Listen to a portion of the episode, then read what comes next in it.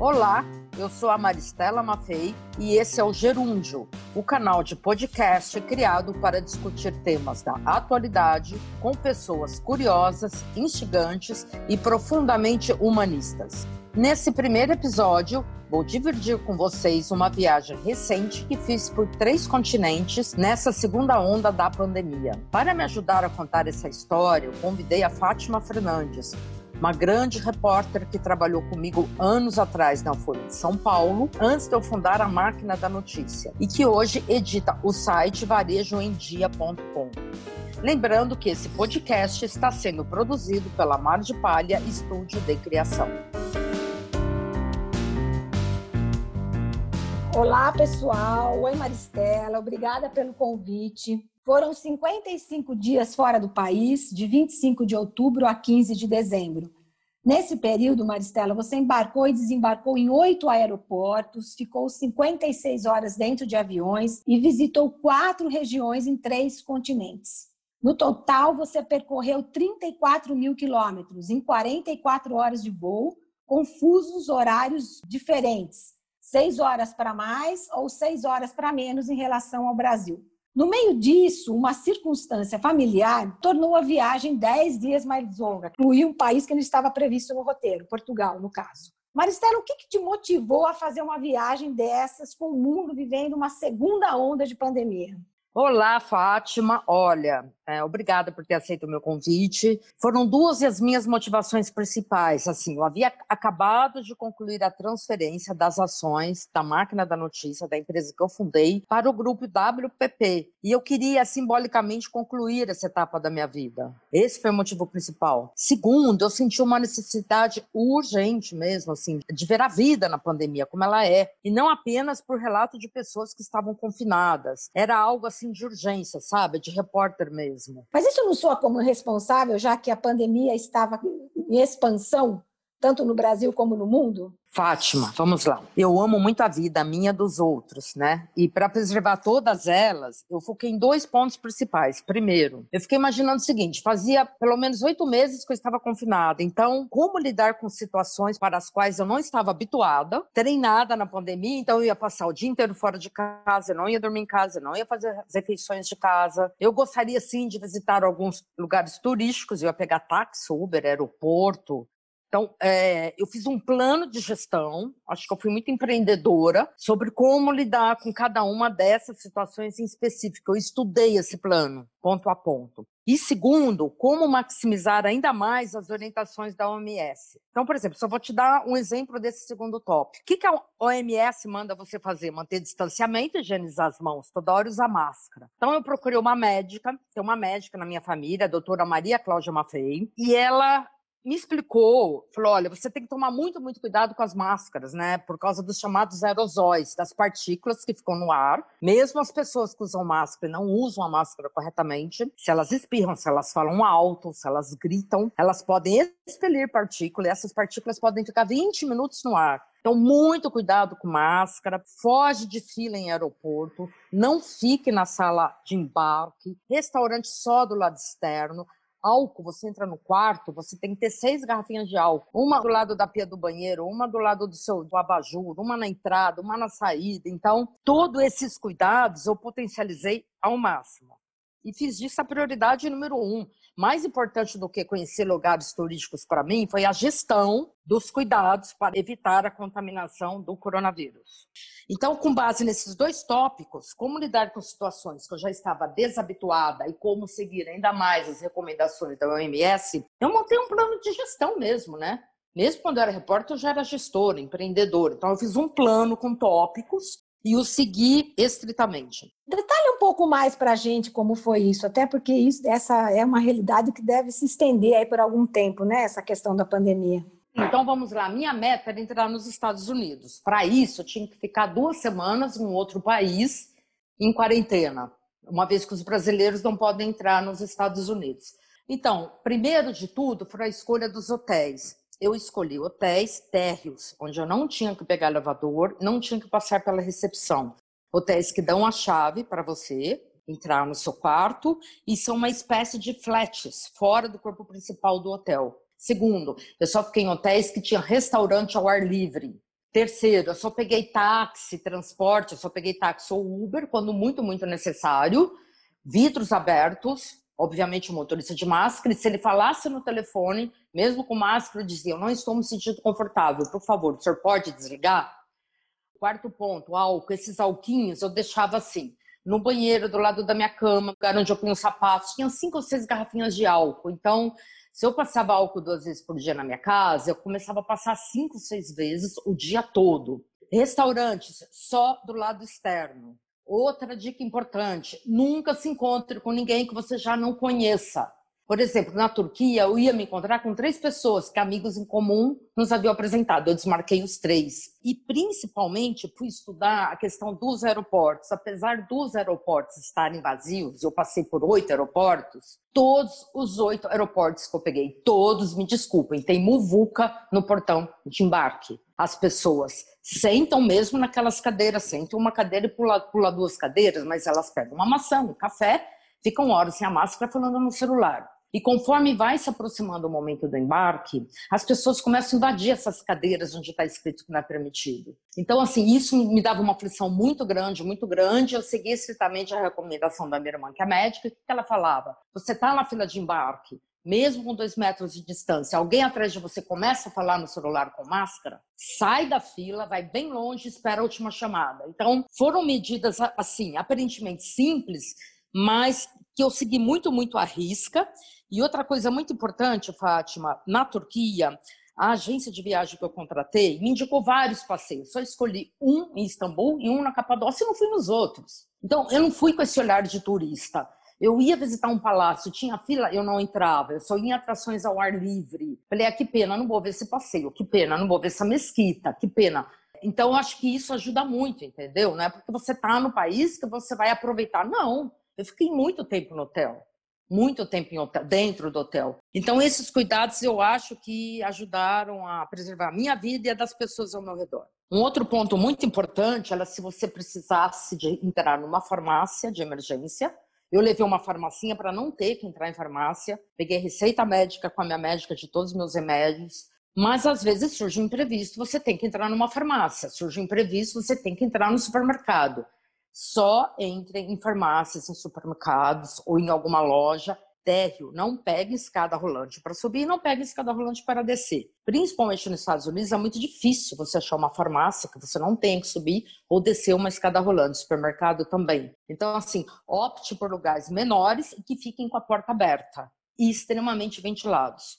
Foram esses os mantras que eu segui. É, Maristela, o que, que você viu de diferente? Você visitou três culturas, três países, né? O que, que você viu diferente nessas três culturas? Quer dizer, como é que elas estão lidando com o coronavírus do ponto de vista dos cuidados, né, dos governos e também das pessoas? Vamos lá, Fátima, essa é uma pergunta bem interessante. Eu notei coisas diferentes. Sim, na Turquia era uma tranquilidade alienada, sabe uma coisa meio de fatalismo. Tem o coronavírus, a gente vai usar máscara, a gente vai entrar no restaurante e só vai tirar máscara quando pedir. Acabou de comer a comida, a gente vai pôr a máscara até chegar o chá. Era como se fosse assim, a gente tem que fazer, alguém mandou, vamos fazer. Eu notei isso, a gente sabe que a Turquia é um país dominado pela religião muçulmana, tem seus preceitos e eles seguiram as regras estabelecidas para eles tinha uma coisa muito ruim na Turquia que era saíam de restaurante, os homens punham a máscara no pescoço, as mulheres não. A Turquia, uma coisa que eu achei muito interessante, que foi o país que eu visitei, onde o maior número de crianças pequenas, bebês, estavam com máscara. Normalmente, as crianças acima de 3, 4 anos usam máscara. Na Turquia, é, eram crianças muito menores. Uma outra coisa interessante na Turquia, como é um país do Oriente Médio e tem essa tensão sobre ataques terroristas, eles já tinham uma série de medidas para prevenir, rastrear ataques terroristas. Eu acredito que tenha sido útil na pandemia. Então, por exemplo, eu peguei quatro aeroportos diferentes na Turquia e nos quatro só entrava no aeroporto quem fosse embarcar. Então, você já punha todas as suas malas saindo da calçada e não tinha essa, você tinha que pegar o carrinho e se virar sozinha. Ao redor dos grandes centros turísticos da Turquia, tem barreira policial, é, eles revistam sua bolsa, sua mala antes de você entrar, é, e chega, se fica muito lotado, assim, meio que eles dão um tempo. Então, assim, a Turquia já vinha convivendo com uma série de protocolos por conta dessa tensão política que eu acredito que tem ajudado. Ainda assim, eu observei, aliás, em todos os países, situações muito contraditórias. Por exemplo, na Turquia, no dia 29 de outubro, que é o maior feriado, eles ficam três dias em feriado, que são as comemorações do dia da proclamação da República. Vieram levas e levas de pessoas do interior da Turquia. Istambul ficou muito lotada, muito lotada. Eu fiquei muito assustada e fiquei quase dois dias inteiros dentro do hotel. É mesmo com as barreiras, era muita gente muita gente circulando nos barcos, muita gente nas mesquitas, muitas pessoas nos palácios reais, e eu resolvi ficar mais recolhida nesses dias. Apesar de você dizer que tinha muita gente aglomerada, o que deu para perceber é que tinha uma, uma organização, tanto por parte do governo como por parte da população em relação à pandemia. Tinha todos os cuidados para evitar a proliferação da doença. E no caso de Nova York, o que, que você sentiu quando você chegou lá? Então, foi um choque muito grande para mim, Fátima, porque eu saí de um país muçulmano para aquela que é considerada a maior democracia do mundo. E eu fiquei em Manhattan, e eu fiquei no Upper West Side, que era o bairro mais controlado, né? Nas estatísticas todas. Vamos só lembrar, dar um corte, que Nova York, a cidade de Nova York, sofreu muito, muito, muito com a pandemia, né, na primeira fase. É, eu tenho um amigo que infelizmente faleceu e a família teve que esperar 40 dias para sepultá-lo. Então, as pessoas que moram em Nova York, as pessoas que moram em Manhattan, estavam com essa lembrança muito forte e eles temem muito, muito, muito uma segunda onda da pandemia. Então, quando eu cheguei em Nova York, eu levei um susto porque as pessoas falavam até baixo, sussurravam, as pessoas estavam com muito, muito medo.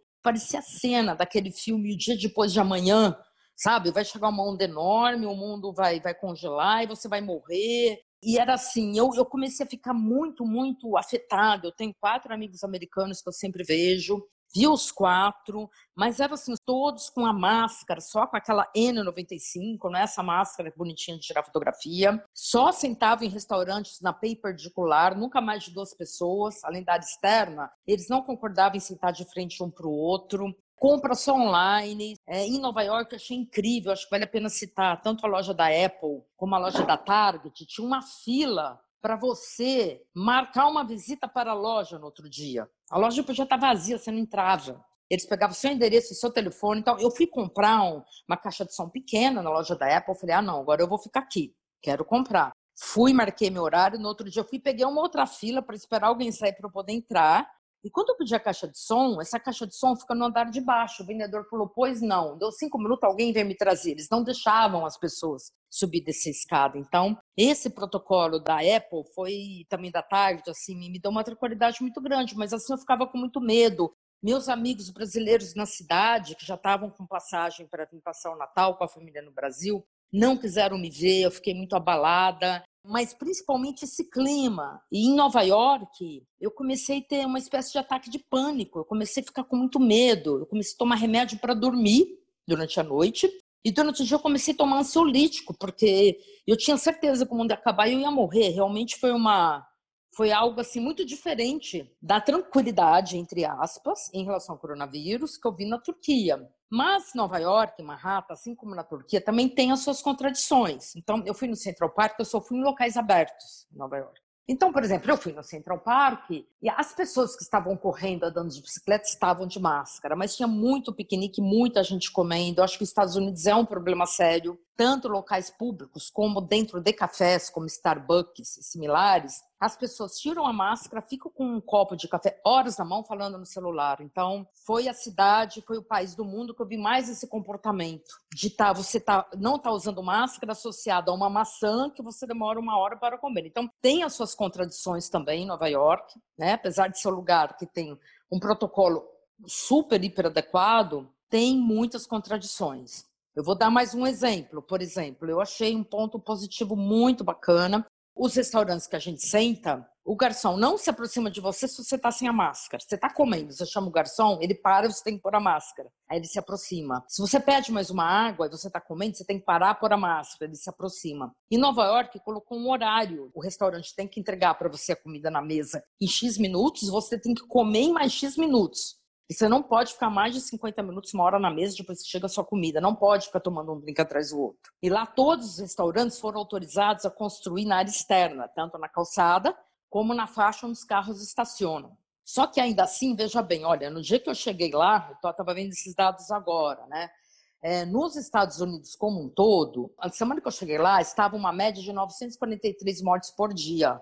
Quando eu cheguei no Brasil, está em 2.942 mortes. O país como um todo. Mas o meu bairro, não estou falando Manhattan, o meu bairro estava tendo quatro mortes por dia. Hoje está tendo 35. Então você vê mesmo com esses cuidados, com esses protocolos todos, os países têm suas contradições e o vírus até o momento está sem controle. Por isso que a gente, na pessoa física, precisa de se estressar ao máximo e tomar muito cuidado. Maristela, ainda em relação né, aos procedimentos da pandemia, o que, que você viu de pior e o que, que você viu de melhor, sempre comparando com o Brasil, né? Alguma situação, alguma cena, o que, que você pode contar para a gente sobre isso? Então, Fátima, vamos começar por Portugal, que eu ainda não falei, né?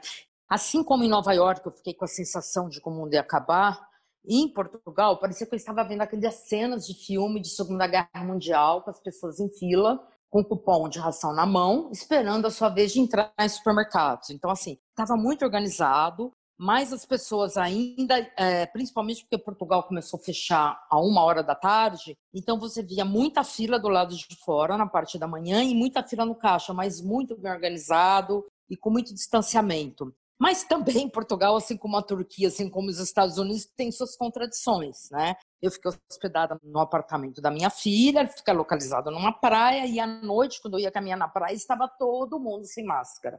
Todo mundo andando no calçadão à noite sem máscara e andando de bicicleta correndo sem máscara. Ao contrário, de Nova York, onde nas áreas públicas os americanos corriam e andavam pelo menos com a máscara, tá? Então, assim, essas contradições me chocaram muito. Em Nova York, você pega o MoMA, por exemplo, né, o Museu de Arte Moderna. Eu vi que tinha uma exposição no Jardim do MoMA, totalmente aberta, de novo, no MoMA. Eu vi o melhor da viagem e uma das cenas que foi uma das piores. Então, o que, que eu vi de melhor?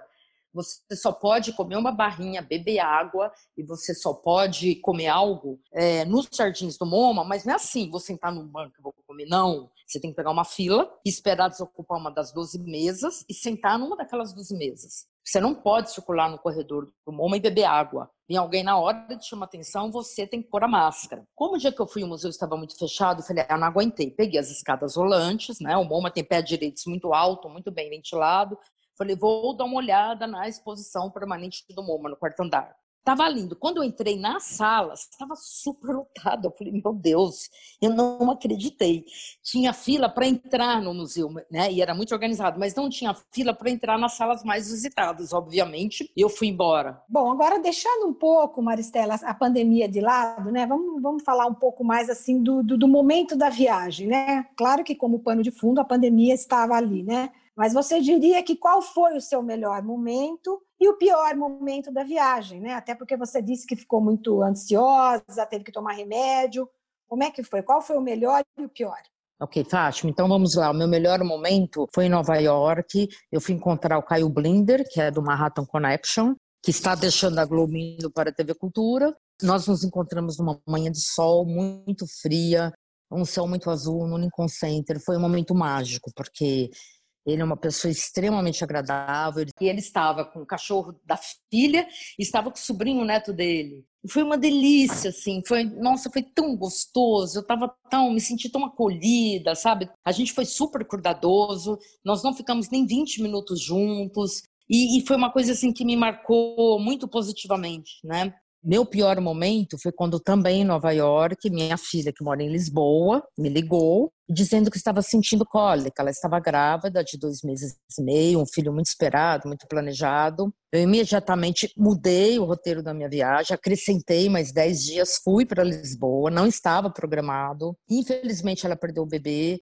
mas felizmente eu pude estar com ela, pude acolhê-la, pude ampará-la. Aí, quando ela estava bem, eu voltei para o Brasil. Uma outra situação muito difícil que eu passei foi num hotel na Turquia, quando eu tinha certeza que eu tinha contraído o coronavírus. Eu fiquei dois dias no quarto, com muita tremedeira, falando com a minha médica no Brasil. É fundamental você ter um médico que você possa localizar, que possa te acolher, que possa checar com você os sintomas. No terceiro dia eu acordei super bem e achei até fofo. Tinha um bilhete do hotel embaixo da porta do meu quarto falando: quer nossa ajuda? Quer que a gente busque comida para você? Quer que a gente chame um médico? Veja aqui o roteiro de hospitais na Turquia que pode te atender. Veja como solicitar assistência. Aí eu liguei para a recepção, falei: não, já estou bem. Fiz o teste do coronavírus, graças a Deus deu negativo. Então foram esses três os momentos de maior destaque, tanto positivo como negativo, tirando a situação né, em si da pandemia.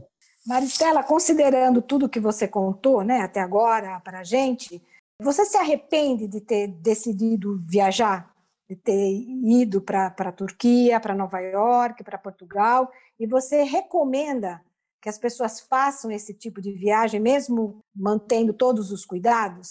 Fátima, é, eu não me arrependo. Eu faria tudo de novo. Mas por que, que eu não me arrependo? Conforme eu te disse, eu fiz um plano de gestão. Era como se eu estivesse fundando uma nova empresa juro, gerenciando uma nova empresa minuto a minuto. Foi muito, muito, muito peculiar essa sensação que eu tive de estar no comando de uma empresa, gerenciando a minha vida em três continentes e quatro regiões diferentes ao redor do mundo durante 55 dias. Mas eu não recomendo que ninguém faça isso. Maristela, mas você está sendo contraditória? Não. Por que, que eu não recomendo? Porque tem um, o outro lado da moeda. Você fica num estresse muito grande. Te narrei essas situações de Nova York. Talvez você tenha que tomar remédio, você vai ficar insone. Por exemplo, Nova York, um outro fato que eu acabei não contando, não só as pessoas tinham muito medo, mas assim, durante 14 dias, juro, tocava uma gravação no meu celular o tempo todo do governo de Nova York. Olá, você acabou de entrar no país, tome cuidado, estamos com uma segunda onda de pandemia, nossos hospitais não comportam mais receber as pessoas, você precisa ficar 14 dias de quarentena. Ah, e se você souber de alguém que esteja descumprindo essas normas, por favor, nos avise no telefone tal. Então, assim, eu entendo que bom esse excesso de cuidados, né? Mas para quem está vindo de fora, e Nova York, Manhattan, era a situação de, é ainda a situação de maior controle, né? Manhattan, não Nova York com as fronteiras todas, né? É, eu, eu gerenciei muito mal a minha expectativa em relação a Nova York, né? Então lá o estresse foi muito grande. Então, assim, não recomendo também por causa disso, porque acontecem muitas surpresas, tem muitas contradições é, nos protocolos de procedimento da pandemia, e você vai correr um risco é, desnecessário, no meu modo de ver nesse momento. Então, avalie muito, muito se você realmente precisa fazer essa viagem. Viajar em meio a uma pandemia exige também uma dose de gestão pessoal, por tudo que você contou para a gente até agora. Você poderia detalhar um pouco mais os processos que você adotou para evitar a contaminação? Sim, Fátima, exige uma boa dose de gestão pessoal e que se assemelha muito a uma gestão de empresa. Então você precisa fazer um checklist que eu já detalhei e todos os dias ao acordar na cama, você tem que se lembrar, o que, que eu tenho que fazer hoje? Que cuidados que eu tenho que ter no café da manhã? Que pontos turísticos que eu vou visitar? O que vai me fazer voltar para trás? Em que tipo de recinto eu vou entrar? Com quem eu quero estar? Vou pegar transporte público? Não vou. Vou para o aeroporto hoje, que tipo de máscara vou usar? A minha máscara está apertada, está me marcando o rosto, está impedindo que entre os chamados aerosóis. Então, assim, estou passando álcool nas mãos a pelo menos a cada cinco minutos. Exige você especificar esses tópicos e ter um rigoroso acompanhamento dia a dia. No momento que você acorda, no momento que você toma banho, no momento que você coloca a sua cabeça no travesseiro, lembre os 10 mandamentos que você criou para você e cheque se você realmente os está cumprindo. Quais foram as lições que ficam, né? As lições que ficam para você durante esses 55 dias fora do Brasil e os hábitos, né, que ficarão para as próximas viagens. Que eu imagino que uma viagem dessa deve ter mudado muita coisa para você. Fátima, a maior lição, uma coisa que me deixou estarrecida, que eu tive certeza absoluta, porque a gente sempre se preocupa muito, né? E, e sempre se coloca muito contra as pessoas negacionistas, né? que não usam máscara, não mantêm o distanciamento. E nessa viagem eu vi, eu tive a certeza que, além disso, tem muitas pessoas como nós que fazem de tudo, que fazem plano de gestão e podem ter um descuido, podem entrar no automático e podem colocar em risco a vida de muitas pessoas. Eu vou te dar um único exemplo. Eu acordei à noite numa companhia aérea, um voo, uma companhia aérea de muita reputação. Fui no banheiro. Quando eu saí do banheiro, o atendente de bordo estava sem a máscara naquele balcão alto, portanto, com o nível do, é, da borda do café e da água no nariz, na boca dele, abastecendo os copos de água e café para nos acordar e levar no café da manhã. E eu vi a máscara dele dobrada do lado, em cima de um guardanapo. Eu quase gritei, eu falei: Oi, você tá sem máscara. O cara ficou lívido, pôs a máscara imediatamente. Mil desculpa, eu tirei um segundo para tomar um comprimido e me deu um branco. Mas ele não estava cansado, ele não estava com burnout, nada disso. Foi um descuido. Como a gente, às vezes, pega o elevador do prédio da gente desce sem a máscara. Você não sabe se alguém, se tem um ar contaminado ali dentro ou não. Aí, obviamente, eu não fotografei, não denunciei. Eu só falei, por favor, se jogue fora todos esses cafés e essas águas, né?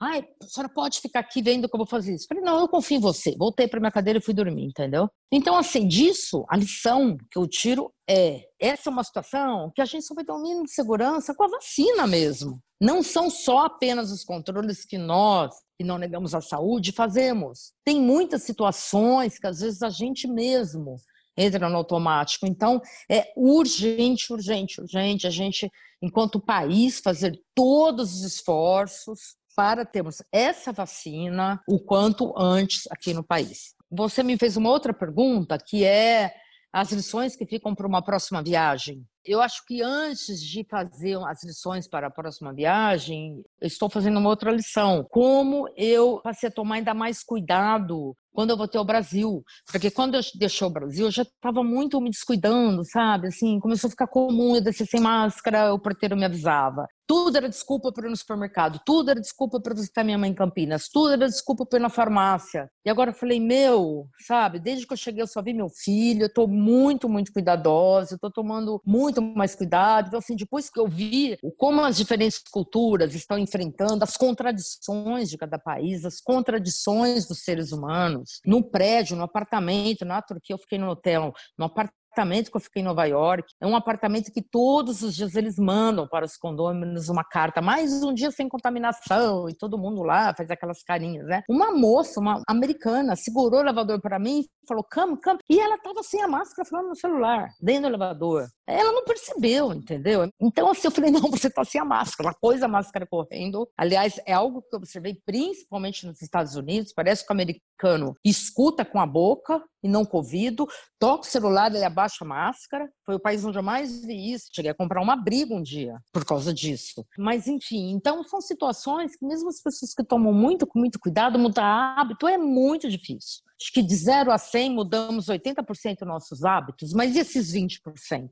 Então, me fez repensar meus hábitos aqui de volta ao Brasil. E numa próxima viagem, eu vou tentar não ser pega de surpresa. Eu acho que isso é o principal, entendeu? Porque quando você combina com você mesma, não tem problema. Eu vou para a Turquia, não vou um ponto turístico algum. Eu já estava conformada que eu não ia visitar nem 80% dos pontos turísticos que eu gostaria. Então, para mim, ficar no hotel um, dois, três, quatro dias não tem problema, entendeu? Portugal foi algo totalmente atípico, não estava programado, não dá para fazer essa comparação. Eu encontrei a situação que eu esperava em Portugal, né? Tanto de cuidado das pessoas, como da situação da minha família, etc. Fiquei muito feliz em Portugal porque vi uma fila numa livraria, olha que delícia, uma fila, né? As pessoas aguardando a vez de entrar no local para comprar livros na Bertrand, que eu gosto muito, né? Peguei a fila, entrei e falei, não aguento, essa fila tem que pegar, né? Comprei um livro e saí correndo, né? Mas assim, em Manhattan eu fiquei chocada, fiquei chocada com essa coisa da, do departamento de segurança tá te telefonando a todo minuto, é algo aterrorizante mesmo, das pessoas falarem sussurrando e do grande temor é plenamente justificado né, pelo trauma que eles passaram, mas para mim foi algo que me, me panicou. E depois, em Portugal, mesmo com toda a tristeza da minha filha, eu consegui retomar a normalidade. É, Maristela, pelo que eu percebo aqui e também pelo que eu vi pelas suas redes sociais, é, as pessoas estão bastante interessadas em, em, saber como foi essa sua viagem. Então, sim, se as pessoas tiverem mais perguntas para fazer para você, quiserem de, algum detalhamento sobre, por exemplo, uma visita ao MoMA, ao, ao Metropolitan Museum, como é que elas fazem para entrar em contato com você? Fátima, então, eu estou nas redes sociais, todo mundo que encaminhar as perguntas, eu estou no LinkedIn, é, estou no Instagram, estou no Face, estou no Twitter, é muito fácil me achar, Maristela Mafei, tudo junto, com um F só, no sobrenome, estou à disposição, acho que muita gente pode ter curiosidade, infelizmente no momento, acho que as pessoas que precisarem viajar vão ter mais curiosidade em saber, talvez, sobre a estrutura médica e, e de assistência, né? E, e, como os países todos aí estão fazendo, né? Eu queria agradecer muitíssimo aí a sua presença. É, esse podcast está sendo gravado em uma situação de bastante exceção, né? Nós estamos gravando via Zoom, né? Para não nos encontrarmos, né? Nós duas pessoalmente, nem né? junto com a Maria Helena que está aqui nos assistindo, né? Que é da Mar de Palha, que está nos dando assistência. Estamos planejando, sim, um segundo podcast, estamos planejando talvez até mesmo um vídeo. Eu senti uma urgência de gravar esse podcast antes do Natal, até um pouco assim, de mensagem de esperança mesmo para as pessoas, né?